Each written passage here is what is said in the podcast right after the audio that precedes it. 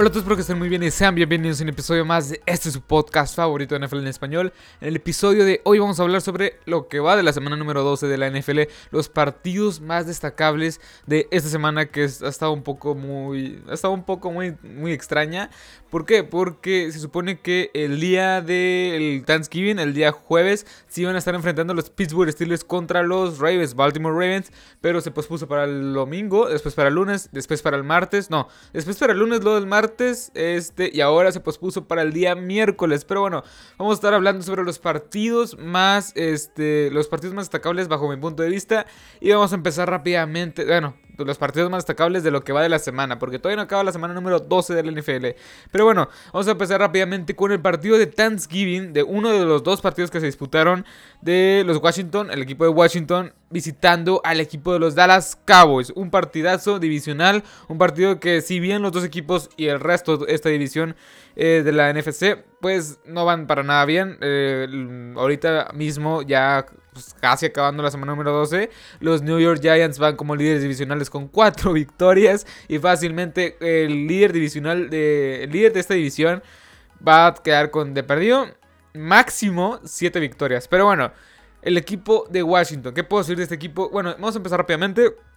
Este, el equipo de Washington me gustó lo que vi. Una defensiva que frenó por completo el ataque de los Dallas Cowboys, permitiendo menos de 100 yardas por, este, por la vía terrestre. Es una, es una defensiva con un front seven muy espectacular con Ryan Kerrigan, este, Montez Sweat, este, segundo, este, este jugador de segundo año, ex de Mississippi.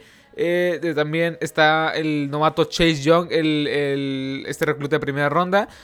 Y la, secundaria está jugando bastante bien. Una de las mejores defensivas contra el pase de toda la NFL y también contra la corrida. Contra, bueno, contra el ataque terrestre.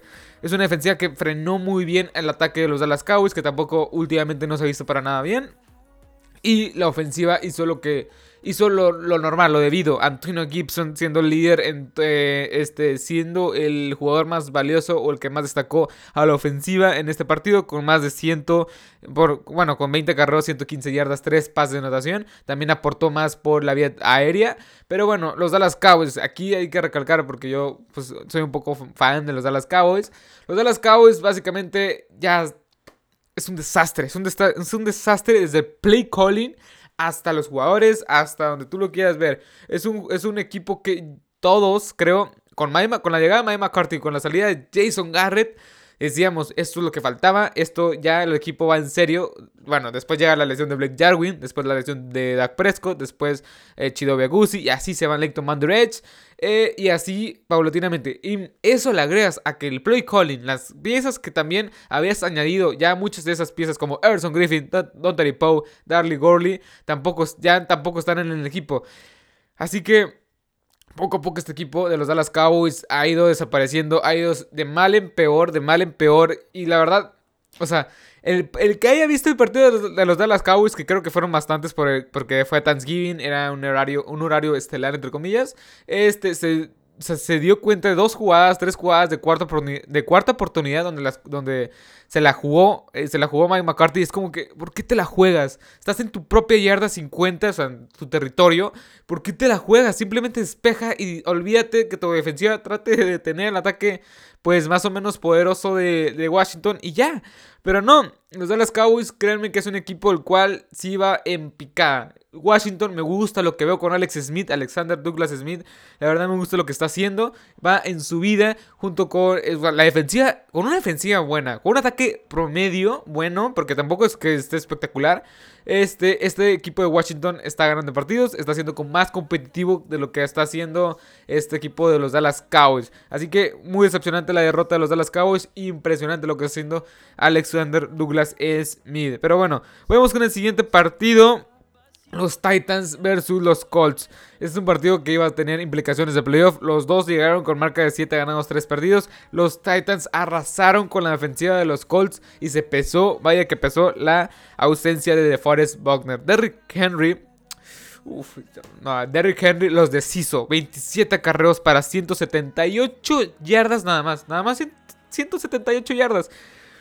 3 pases, perdón, 3 anotaciones. Wow, wow, wow, wow. En serio, Wow, lo que hizo Derrick Henry contra esta defensiva que no estaba Bobby Okereke y eh, de Meko Outry. O sea, tres piezas de Meko, de, de Outry, este, Okereke y este de Forest Bogdan no estuvieron a la defensiva y se, y se vio bastante mal la defensiva sin estos tres hombres fundamentales. La defensiva de los Colts me refiero. Pero bueno, J.J. Brown, 4 recepciones para 98 yardas, un pase de anotación. Y Ryan Tannehill se vio bastante sólido, bastante normal. Este, 13 pases de 22 para 221 yardas, un touchdown. Y perdón. Y de parte de los Philip Rivers, de, perdón, de los Colts, Philip Rivers tuvo una tarde, pues, ¿qué puedo decir, la verdad? Philip Rivers, 24 pases de 42 para 295 yardas, 2 pases de anotación y una intercepción. Y más que nada porque no hubo ataque terrestre, básicamente no hubo ataque terrestre. Este, de parte de los Colts, aquí tengo la estadística exacta, pero, bueno, no, no la tengo. Este, Nahim Himes, que era el receptor, el corredor principal de este equipo, no pudo explotar su su talento, para si se lo pudo explotar a la ofensiva. Y pues básicamente tuvo 20 yardas, 20 yardas nada más. Y D.Y. Hilton tuvo una buena, tuvo una buena tarde, noche, tarde, noche, sí. Este, eh, pero básicamente tampoco pudo explotar. ¿Qué puedo decir? La temporada. Este, vamos a calmarnos un poco. Hace un año en este momento de la temporada los Titans iban en su vida, en su vida, pero en su vida, en su vida, en su vida con el cambio de coreback que hicieron con Marcus Marietta a Ryan Tannehill. Y eso es lo que estoy viendo hoy por hoy. Ryan Tannehill y estos Titans este, están este es el momento en el cual van de su vida, de su vida y sorprendiendo a muchos con este, varias victorias potenciales, por así decirlo. Y de parte de los Colts, si está Philip Rivers ahí, creo que van en picada, pero en picada, en picada. O sea, no me sorprendería que llegaran a playoff. No, me sorprendería mucho que... Bueno, no me sorprendería que terminaran con 8 y 8, 9 y 7. Porque Philip Rivers no está haciendo la respuesta. Sí, tienen marca positiva, 7 ganados, 4 perdidos, pero no es nada espectacular. La verdad es que perdieron un partido muy importante contra los este, Titans, que, son que es de implicaciones de playoff. Pero bueno, vamos con el siguiente partido. Los San Francisco 49ers enfrentándose a Jalen Ramsey, bueno, no, a Jared Goff y compañía. La verdad es que ¿Qué puedo decir? Es el equipo de. Ah, perdón. El equipo de. Este. De los Rams es un equipo muy completo. Con armas a la ofensiva buenas. Como es Josh, Josh Reynolds, perdón. Eh, Cooper Cup, Robert Goods, Tyler Higby. Eh, y se me está yendo uno. Se me Gerald Everett también se me hace buena la cerrada. Una línea ofensiva bastante sólida. Un ataque terrestre que está dividido, o sea, que, este, que, es un comité con Cam Akers, Malcolm Brown y este, se me va el nombre este 26, 25, eh, que también, ah, ¿cómo se llamaba? ¿Cómo se llamaba? Se me va el nombre, no, es como, ah, no me acuerdo cómo se llamaba, bueno, ya, el chiste es que tienen un muy buen talento a la ofensiva y a la defensiva tienes a Jalen Brownsie, Leonard Floyd, que está presionando bien al coreback, tienes a Aaron Donald, tienes a este novato tomado en la, en el, en la séptima, en la séptima ronda, que se me olvidó el nombre también, Tienes un muy buen equipo, pero ¿qué es lo que les falta? El coreback. El coreback no es el bueno, el coreback es el coreback que no te va a llevar a ningún lado. Jared Goff no me está convenciendo para nada. La primera selección global de 2016 no está haciendo las cosas bien hoy por hoy. Perdieron contra un equipo de San Francisco que no tenían a Nick Bosa, Salomon Thomas, George Kittle, ni tampoco este, el más importante Jimmy G. Tampoco tenías, o sea, no tenías jugadores buenos. Tampoco tenías, creo que a Brandon Ayuk. Me parece que está en la lista de reserva de COVID-19. Así que pierdes con un equipo muy eficiente, pero obviamente estás, o sea, más que nada que pierdas con un equipo de San Francisco que no tiene sus piezas claves, pierdes con un equipo divisional. Pierdes, pierdes un encuentro divisional. Y eso te va a pesar al final porque es una división que todos están peleando por un boleto de comodín. Ay, perdón. Un boleto de comodín o un boleto, pues ya como líder divisional. Seattle ganó, que ahorita vamos a hablar un poco más de eso. Pero bueno, eh, de parte de San Francisco me gustó lo que vi. Regresó Tevin Coleman. Este, cuando regresan estas piezas, Raheem Monster, este, Divo Samuel, se notó muchísimo la presencia de Divo Samuel. Él quería ganar, hoy quería ganar, él quería ganar, la verdad. ¿Por qué? Tuvo 11 recepciones para 133 yardas. Estuvo ahí todo el partido moviéndole las cadenas a los LA Rams con una, una secundaria bastante imponente de estos LA Rams. Pero bueno, Raheem Mosta tuvo 16 acarros para 43 yardas. Nick Bollen se vio, bastante sólido, no espectacular, pero se vio bastante sólido contra una defensiva que si bien es, no, o sea, es una de las mejores, la verdad, muy infravalorada. Eh, es una de las mejores. Pero bueno, Nick Mullens tuvo 252 yardas en 24 pases completos. No tuvo pase de anotación, tuvo una intercepción. Pero bueno, aquí, pues no, me sorprendería que San Francisco ganara con el talento y con el head coach que tiene. Este, ganara unos cuantos, tres, cuatro este, partidos más.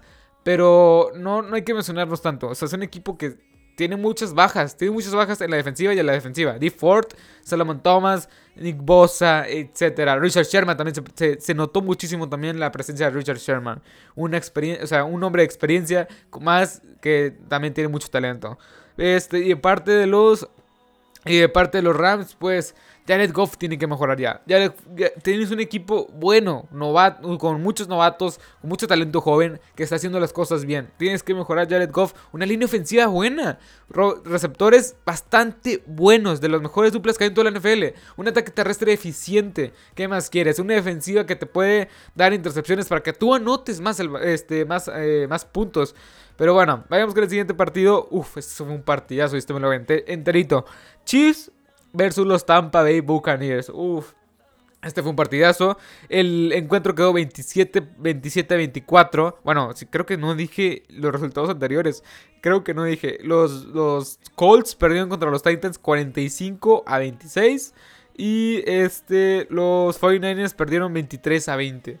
Pero bueno, no, los 49ers ganaron, perdón. Y este quedó 27 a 24. Ok, vamos a empezar. Los Chiefs, creo que hay que empezar la conversación de que es el mejor equipo hoy por hoy de toda la NFL.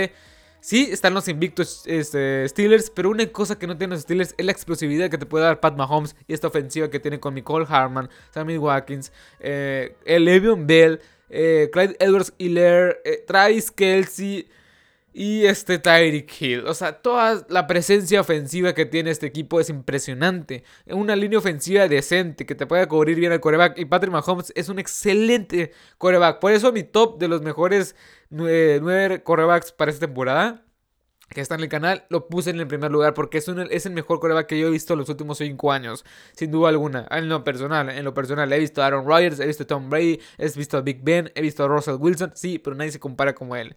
Pero bueno, es una ofensiva que le hizo muchísimo daño. Aquí tengo la estadística. Le hizo muchísimo daño a una defensiva muy buena que estaba, con. que contaba con Jason Pierre-Paul, David, Carlton Davis, que eh, está siendo uno de los mejores cornerbacks de toda la liga. Eh, Anthony, eh, Anthony Winfield, si no me equivoco. No. Sí, Anthony Winfield, este, eh, Shaquille Barrett y, o sea, esta, esta, defensiva que estaba de las mejores en muchos rubros, ah, lo hizo pedazos Patrick Mahomes con más de 460 yardas, 3 pases de anotación y Tyreek Hill, básicamente Carlton Davis no lo pudo parar, no lo pudo detener, más de 200 yardas y en la primera mitad, en el primer cuarto hizo más de 200 yardas, o sea, fue impresionante. Terminó con 269 yardas, 3 pases de natación. Fue impresionante lo que hizo, los que, lo que Pat Mahomes y Terry Hill produjeron en el fantasy. Pero bueno, la defensiva pudo parar bien a Tom Brady y todas esas armas que también. O sea, era un, era un equipo bastante completo. Bueno, era un equipo, eran equipos bastante similares, me, me atrevería a decir. Pero bueno, este. Tom Brady, Tom Brady, ¿qué hizo? Lanzó nada más y nada menos que 3 este, 3 pasos de anotación, 2 intercepciones, 27 completos de 41 para 345 yardas. Ronald Jones, bueno, como se fueron tan rápido, tan abajo en el marcador, no les alcanzó para establecer el ataque terrestre. Este, Rob Gronkowski fue el líder receptor con 6 recepciones, perdón, con 6 recepciones para 106 yardas. ¿Y qué más decir? Ok, la ofensiva, a la ofensiva, hablé de la, de la, defensiva que se vio bastante mal de los Bucaneros de Tampa Bay y la defensiva que se vio bastante bien de los Kansas City Chiefs. Ok, la, ofensiva de los Tampa Bay Buccaneers, de los Tampa Bay Buccaneers, no se vio para nada bien. Tom Brady lanzando profundo es de los peor que he visto en este de los partidos. O sea, es de lo peor que he visto en la temporada. Tom Brady no pudo lanzar profundo bien. Lanzó muchas lanzó dos intercepciones, ya lleva 11 en la temporada. Este, no está haciendo, no, no, no, sé, a fuerzas quiere lanzar profundo cuando no tienes que lanzar profundo. Se vio, o sea, en, uno de los tres touchdowns que lanzó a Mike Evans, le puso el pase perfecto. Se llevó a dos Mike Evans, así. Pero no, no siempre tienes que lanzar profundo. Ahí sí, viste tu receptor totalmente solo porque ya se los había llevado. No pongas a competir un pase que de plano no va a llegar. O sea, Tom Brady ya no tienes el toque, ya no tienes el toque, la ofensiva se vio bastante eficiente, pero bueno, el equipo de los Kansas City Chiefs está a la alza, pero va a la alza, es el equipo más completo, me atrevería a decir, toda la NFL. Imagínense una combinación de la explosividad de Pat Mahomes a la, ofensiva y la defensiva agresiva de Pittsburgh. Uf. La verdad, no, sería impresionante. Pero bueno, este, los Bucaneros Tampa Bay, yo pensaba que ya iban a la alta, a la alza, pero básicamente no sé, no sé qué pensar de este equipo con este, con este Tom Brady lanzando esos pases profundos. Yo creo que debería adaptarse Bruce Arians a Tom Brady y lanzar más pases cortos, que es lo que se le da mejor. Tienes a Chris Goodwin, que es un muy buen receptor después de la, después de la Después de la recepción, Antonio Brown también hace muy buenos cortes, hace muy buenos, o sea, lo están poniendo últimamente como slot, así que aprovechalo al máximo. Pero bueno, vayamos con el siguiente partido, Eagles versus Seahawks. Este, bueno, el penúltimo partido. Eagles versus Eagles y Seahawks versus Eagles. La verdad, no, no voy a decir mucho este partido. Lo quería poner porque fue en, eh, fue el partido del Monday Night Football. Fue una, el marcador quedó 23 a 17. Este, los Eagles, pues básicamente Carson Wentz deja muchas dudas, eh, muchísimas dudas. En algún punto de este partido pensaba que iban a poner Jalen Hurts, este novato ex de Oklahoma, si no me equivoco, no, ex de Alabama. Este tomado en la segunda ronda por los Eagles. Yo pensaba que le iban a poner este coreback, pero no, no lo pusieron, se murió. O sea, Doc Pierce se va a morir con. O va Va con Carson Wentz full, aunque no, esté, haciendo las cosas bien. Russell Wilson se, va, vio bastante bien. DK Metcalf volvió a romper la defensiva con 10 recepciones para 177 yardas. Oh, por Dios. Pero bueno, que no puedo decir nada más de este, este equipo. La defensiva de los Eagles, pues en ocasiones trataba de frenar al equipo, a la ofensiva de las, a la ofensiva de los, de los Seahawks, que la verdad sí lo logró. pero no puedo decir mucho este partido. O sea, fue una victoria que muchos ya ya, este, ya pronosticaban. eso sí, la defensiva de los Seahawks, con la llegada de Yamala, bueno, con, con la llegada de Carlos Dunlap y con la presencia, con el regreso de Yamal Adams, se ha visto muchísimo mejor. Ha producido mucho más sacks. Jamal Adams está prácticamente en cada jugada. Carlos Dublan está presionando en cada jugada de pase. Estos dos jugadores, créanme que van a hacer si no es que ya lo están haciendo mucha diferencia en los partidos más competidos, más competitivos de los Seattle Seahawks. Pero bueno, vayamos con el último, con el último partido que es los Green Bay Packers en contra de los Chicago Bears. La verdad, este, ¿qué puedo decir de este partido? Pues básicamente que los Chicago Bears no, no le veo ni por dónde. Espérame tantito, aquí lo voy a buscar para ver las estadísticas más este, concretamente, más específicas. Los Chicago Bears, la verdad, Mitchell Trubisky lanza pedrados, o sea, lanza... No, no, no, o sea, Mitchell Trubisky no es el coreback de este, de este, este equipo. Ni es, ni, es, ni es este Nick Foles, ni lo es Mitchell Trubisky. No sé quién vaya a ser. Porque estos dos, estos dos están llevándose el equipo a la ruina. Con una gran defensiva. Con un ataque terrestre que no se ha visto muy beneficiado por estos dos corebacks. David Montgomery se me hacía un buen corredor. también tienes ahí a Anthony Miller. Tienes ahí a, Allen Robinson. La línea ofensiva no es de las mejores. Pero hay talento con qué trabajar en esta ofensiva. La defensiva es una de las mejores de la NFL. Pero no, ni con uno de los dos. El marcador quedó 41-25. Los, este, los Chicago Bears creo que ya, ya llevan 5 partidos en fila perdidos. Aaron Rodgers volvió a romperla con 211 yardas, 4 pases de anotación y también de este, Aaron Jones, pues 17 carreos, 90 yardas. Eso sí, eso sí. Hay, hay, algo que recargar.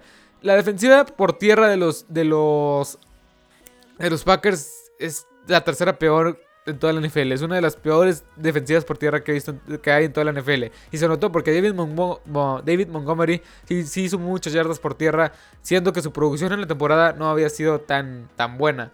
Pero bueno, ¿qué puedo decir? Este equipo de los. Mientras esté Aaron Rodgers, este equipo de Green Bay va a estar ahí. La defensiva es un punto. La defensiva terrestre, más que nada, es un punto el cual tienen que mejorar. Y los Chicago Bears van en picada, pero en picada. Matt Nagy ya se le fue el equipo. Mitchell Trubisky es un, es un uno de los peores errores del draft. Dejaste ir a Patrick Mahomes, dejaste ir a Deshaun Watson, dos jugadores estelares en sus respectivos equipos que están rompiendo la liga.